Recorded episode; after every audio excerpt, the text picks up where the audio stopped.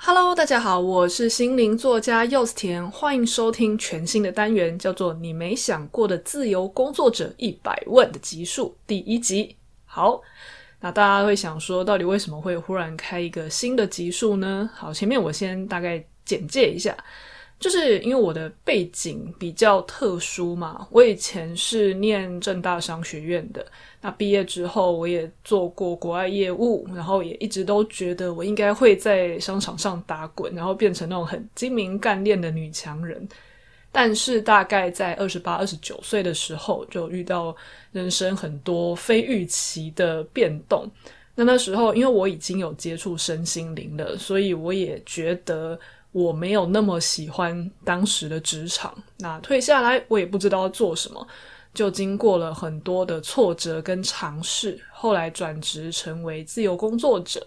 现在的工作是作家跟身心灵工作并进，那这样子的组合，其实在很多人心中是蛮特殊的一种组合。因为如果你是商学院毕业，像我的同学们，他们基本上就是进大公司，然后一路拼拼到现在这样子，在各行各业都非常的亮眼。但是如果是走身心灵的话，那他们的背景其实就是各个行业都有了，所以通常呃走身心灵很多都是基于兴趣，加上没有那么喜欢职场。他们很向往自由工作的自由，所以又喜欢身心灵，想说能不能用这个方式来创业。后来我发现，虽然我很不喜欢自己商学院念书的时候，还有在职场的时候那种很高压、很竞争，然后非常的追求名利这样子的环境，可是不得不说，其实。呃，毕竟一个学科它本身没有错，那都是人性会把里面的那一些缺点放大。但是其实一个商业的思维，它就是背后需要懂很多人性，你懂得观察，甚至我会觉得一个生意做得好，你一定要有诚恳。所以我发现带着这一些商学院思维，在做自由工作的时候。很多地方对我而言，它本身就不会是问题，本来就应该要这样做，本来就应该要这样思考。但是我后来跟很多自由工作者是呃切磋聊天的时候，我才发现哦，原来这个对你来说是问题，但是对我来说，我却很自然的就可以转向商学院教我的这一些思维训练。所以也许啦。很多人看我自由工作者的开始之路好像蛮顺利的，一方面，呃，可能会觉得我还算还算蛮努力的，对，我也觉得我一定有付出一定程度的努力。那也有个可能，有些人觉得就是运气，对，我也相信一定是有运气的成分在，所以两个加起来好像比一般想要自己创业、自己接自由工作的人还要更加的顺遂一点。但是我不得不说。嗯，要做起来这个开头，除了能力跟运气以外，能不能持续的久，其实思维在背后也占了很大的因素。那我发现我在后面很多的决策上都能够做出相对好的决策，其实跟商学院训练有非常大的关系。所以在我身边的朋友开始问我一些问题的时候，我给他们回答。那我后来发现，诶，我不如就把这一些回答分享给大家好了。我身边其实有蛮多人想要做自由工作的，不见得是身心灵创业，但是他们遇到的问题，有可能他们根本不知道那是个问题，又或者是他们不好意思问，也不知道哪里可以问。毕竟这些东西，嗯，你身边不太有这么多自由工作者嘛，大部分自由工作者身边都围了一群上班族啦。那呃，就算像我这样子好了，我现在的状况，身边确实围了一群自由工作者。可是，嗯，你们要说彼此都很愿意聊这一些，嗯，困难吗？那也不是很确定。又或者是彼此可能不想互相得罪，那有可能，呃，彼此交换的答案就会有一些盲点。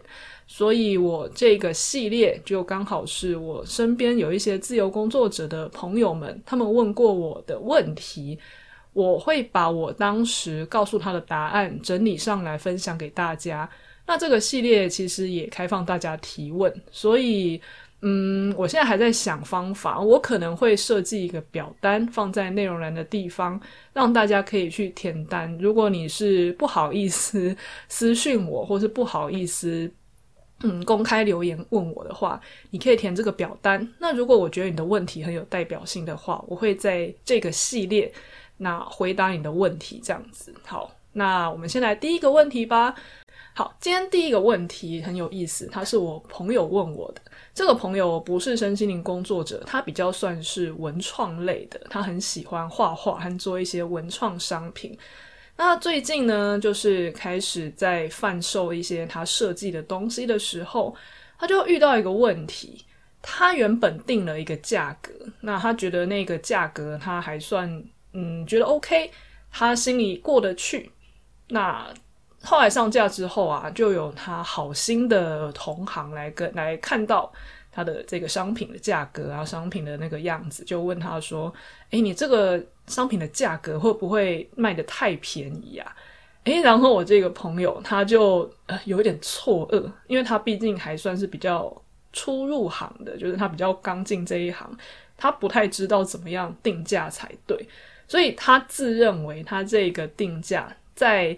嗯，同行里面他有参考一下类似的商品，他觉得他这个价格不算太贵，算是一个嗯蛮鼓励还不认识他的人可以试水温的价格。但是呃前辈却觉得说啊，你这个价格啊会有一点太低啊，就是你要对自己的东西有自信这样子。好，这个这种事情啊，不见得只发生在他们身上，这完全不是一个特殊的个案，因为我在。各行各业，我都有看过这样子的例子，就是不知道怎么定价，不知道怎么定价。首先，我一定要先给大家一个正确的观念：定价这件事情本身就很复杂，它在公司里面甚至会有一个专门的部门在做这件事情。那那个部门在干什么？那个部门要知道公司的成本、商品的成本的人力，你要呃赚多少毛利，然后那个东西的销量多少，你的客群大概消费水准在哪里？他最后会定一个价格给我们国外业务，然后我们再用这个业务去报价。所以，如果定价这个东西都需要一个部门来负责的话，它真的不是这么简单。你觉得你好像只要。想通什么东西，你自然而然就可以定得好的。它背后有很多的思考逻辑跟角力，所以第一个要大家去意识到这件事情，就是不用对于自己不知道怎么定价这件事感到很懊恼。如果你用呃，市场的角度，你就知道这个东西它需要考虑很多因素。那从心理的角度来说，很多人会想说，是不是因为我没有自信，这个东西可以卖得好？我觉得这个东西没有价值，所以我不敢去呃卖一个更好的价钱。呃，我会觉得这个心理因素有可能真的存在，没有错。但是如果我们只因为去思考，是不是我没有自信定高价，而你只处理这个议题之后去定一个价格？那我觉得这个思维会稍微显弱了一点，因为最后我们要做的不是我敢不敢开高价嘛，我我们要做的事情是我有没有办法用一个舒服的价格把这件把这个东西卖出去嘛，因为。我会去问那一些觉得自己是不是没有自信的这一些创业者，他们他们说啊，我是不是就是没自信，所以我价格定太低了。好，那我会我问哦，我问一个问题哦，如果你觉得这个东西你价格定太低了，但是它的销量很好，一次就可能五百上千份的就卖掉，你的总收入一样还是很好的，你会觉得你卖太低吗？那其实不会嘛？那你甚至会觉得说，就是因为我定了这个恰到好处，让大家没有负担的价格，所以你的总额才会高。那其实你那时候反而又不会觉得自己是没自信的。那我这个这个东西，我想要表达什么呢？我想要表达就是，我们最后要解决的问题是总收入不够高。而不是我有没有自信，然后这个价格定太高或者定太低的问题。今天就算你很有自信，你突破一个盲点了，你让自己变得对自己的东西非常有自信了。好，你开一个很高的价格，然后最后嗯只卖出去一个，甚至可能一个月然后都没有卖掉一个，可能撑到第三个月才卖掉了一个。好，那你的总收入也是就是只有那一个的价钱，然后还就是还要扣掉成本哦。那请问一下，这种很盲目的去。建立自对自己商品的自信是有意义的吗？我其实觉得没有什么意义。市场这个东西，它跟纯粹的内在疗愈不太一样。虽然内在疗愈在这个过程中也非常的重要，但是考虑到市场的综合因素，其实也是呃自由工作者一个非常必要的思维。那问题回来了，如果今天我们觉得自己的东西好像被人家说卖太便宜了，那但是定贵的我好像又没有自信，但是别人好像又鼓励我说我可以定贵一点。那我的现实状况就是我也才刚入行啊，我确实就是一个没有销量的人啊。那我应该怎么做才对呢？我可以给大家两个建议。好，第一个建议就是我们要去观察。同类型的商品的售价是多少？什么叫做嗯同类型的商品？比方说好了，假设今天是做嗯牌卡的人好了，那牌卡这个东西在市面上已经有很多现成的商品了嘛，那你就去调查，差不多跟你同类型的创作者，我说的同类型是指说。嗯，你们的受众可能差不多，比方说啊，都是一些比较偏女性会喜欢的，又或者是啊，这个东西是偏很多很喜欢可爱的人会嗯喜欢收集的。那又或者是你去你是卖那种纸胶带好了，那纸胶带会喜欢的人可能就是偏文青类的，或是他们是一些重度玩家，他们可能都会去哪里买东西。你去观察。那一些卖类似商品的卖家，他们的商品价位是多少？那这边要提醒一点，所谓同类型的商品，你要观察的是那个卖家跟你的嗯名气状态不要差太多。好，今天假设我们要卖纸胶带，那唐启阳国师这种占星国师出的纸胶带。跟我们才刚入行的时候卖的，我们自己自身的品牌名气对这个东西的加持程度一定会不一样。所以对于唐启阳来说，他可以去卖贵一点的权利，就会比我们这种刚入行的人来说还要更高一点。当然，他最后会不会卖高一点，那是他的决策。但是我们最好在一开始，就是我们跟那一些。呃，粉丝数量啊，又或者是跟我们一样都才刚入行，也没什么粉丝的人，他们纯粹是拿这个商品去市场上用外形跟功能跟人家竞争的时候，这个东西你的同样类型的商品的价格是多少？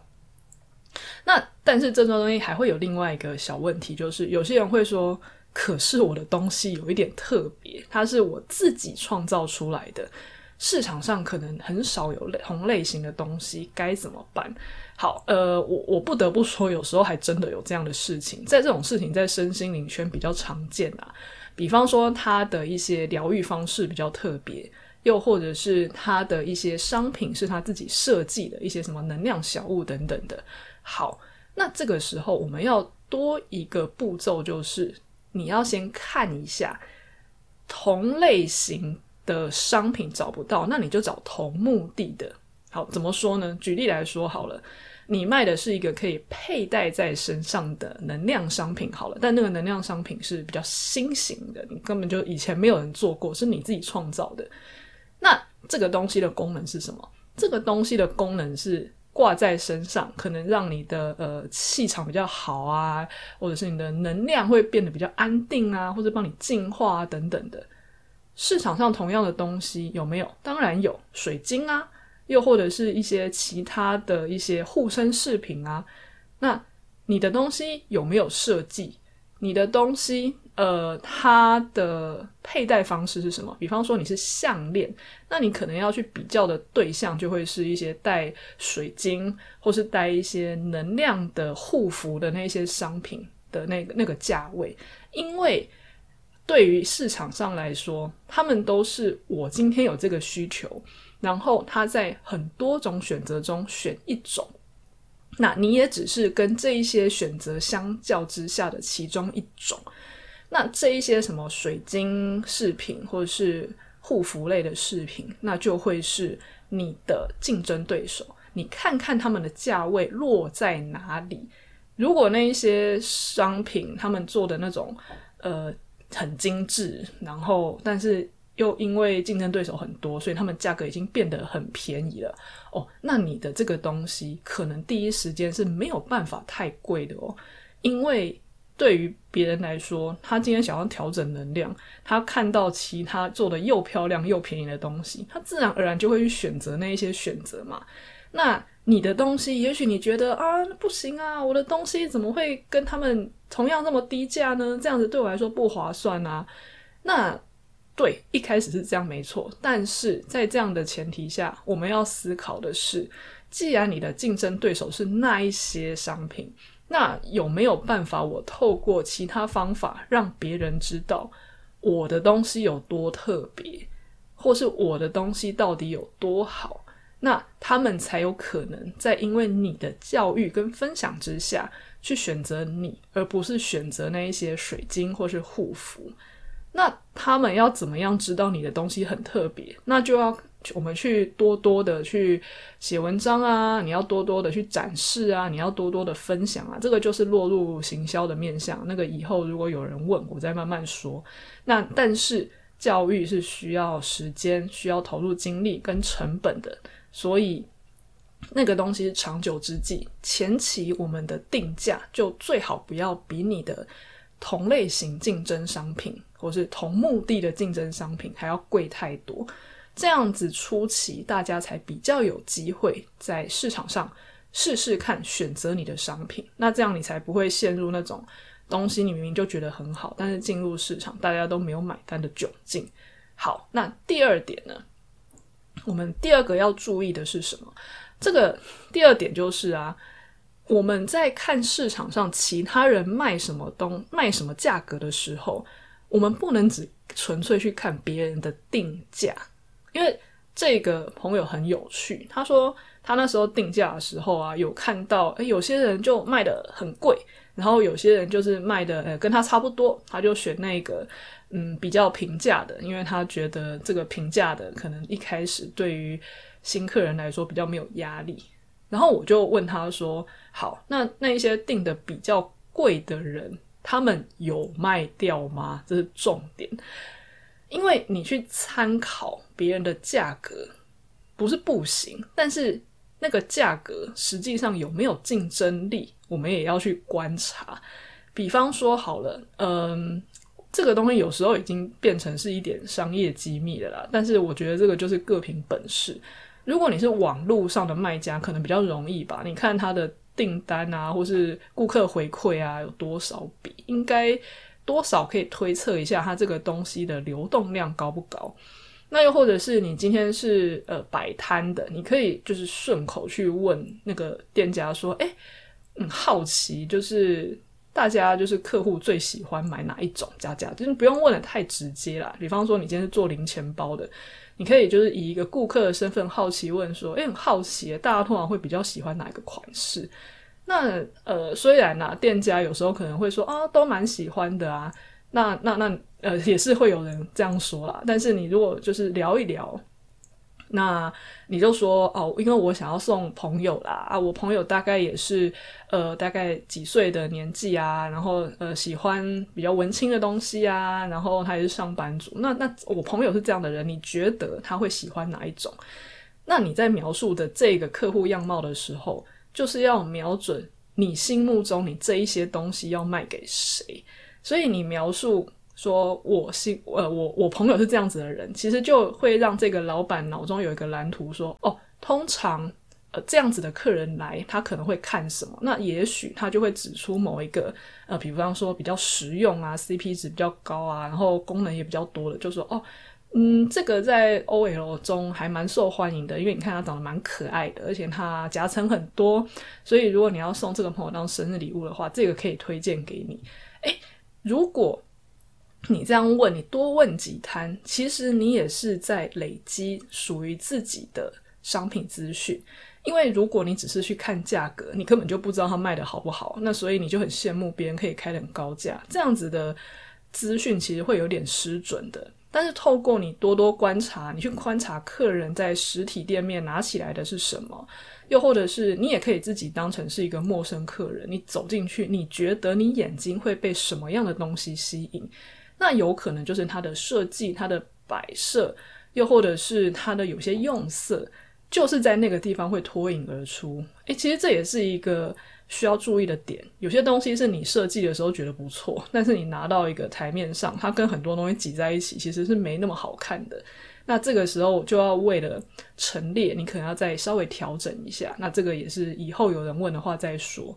好，问题回来就是去找，透过观察，或是透过跟老板聊天，你去找找看。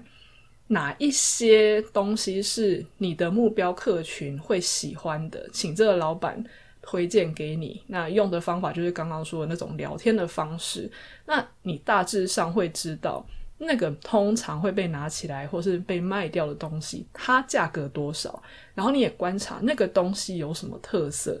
在这样的前提下，你的这个调查才会有意义。当然啦，这也毕竟是人家做生意的资讯，所以一定要有礼貌。那如果老板看起来不是很想分享的话，也千万不要勉强哦。毕竟要做市场调查的话，还是有很多方法可以试试的。所以大家这样听我很简单的讲一讲，是不是就已经觉得哇，我只是定个价，竟然有这么多资讯要收集？那是不是其实我们也不用太苛责自己？原本好像不太知道怎么定价呢？没错，这个其实就也像呼应我前面要说的，定价这个东西，它需要甚至一间公司去开辟一个部门专门来做。我刚刚前面都还没有提到说你的成本、你的时间、你学了多少东西、你想要赚多少利润。你打算卖多少量？我通通都没考虑哦。你光是观察就要考虑这么多东西，所以这一件事情本身就急不得。那为了我们自己的商品，为了我们自己的创业好，其实这些功课也都是非常有需要去做的。因为要让一个创业者活下来，最重要的东西是什么？就是现金流。所以随便定价，然后卖不掉。最后只会变得很挫折。那最后我也有一个特别要提出的点，就是定价的时候问同行或是朋友到底准不准？嗯，我知道很多人会这样做，但我个人并不会这样做。为什么？是因为问同行，同行通常不会告诉你一个相对比较偏低的价格。是因为开低的话，在人性上就好像他在宣称自己的东西没有那么有价值嘛。除非他是一个对市场非常熟悉，而且商品也卖得很好的人，那也许他的定价会是比较公平的。不过这边也有一个小陷阱，就是他如果商品卖得很好，那代表他有一定的客流量跟名气了。那他卖的价格现就不会是他用现在的价格给你参考，我们最好是参考他在之前还没有名气的时候的价格，这样会比较准。还有就是有些人会去问朋友，就说：“诶，如果是这样子的东西，你愿意花多少钱？”好，但是以我自己的经验还有我的观察呢，今天如果有朋友问我这个问题，我如果跟他关系很好，我绝对不会讲一个比较低的价钱啊。一定会让他觉得哦，他值得很好的价格。尤其我如果知道他没自信，我更不可能说他开得太贵。那如果今天是一个陌生人问我，那我当然会觉得，我如果开一个高的价格，那你如果真的用高的价格卖卖给我怎么办？所以你一定会给他一个偏低的价格。所以不管是怎么样，这个人性的角力在中间实在太复杂了。所以我宁可去市场去看那一些已经会成交的商品，而不会去问身边的同行或是朋友哦。当然啦，如果是纯粹聊聊的话，还是可以啦。你可以是定完价格之后，你去问他说：“诶，今天如果你在路上逛街的话，你看到这个东西，然后这个价格，你想要拿去送给朋友，你觉得你会吗？”给他一个情境，然后通常别人在这样的情况下比较好回答，而不是直接请他出价。在华人的社会里面，出价这件事情实在太尴尬了，扯到的东西绝对不会只是市场的思维而已。所以，除非对方是一个很老练的市场商业高手，不然我不建议用这样子的问题去伤感情哦。所以呢，我相信大家既然有想要创业，那一定有一呃某种程度的才华了。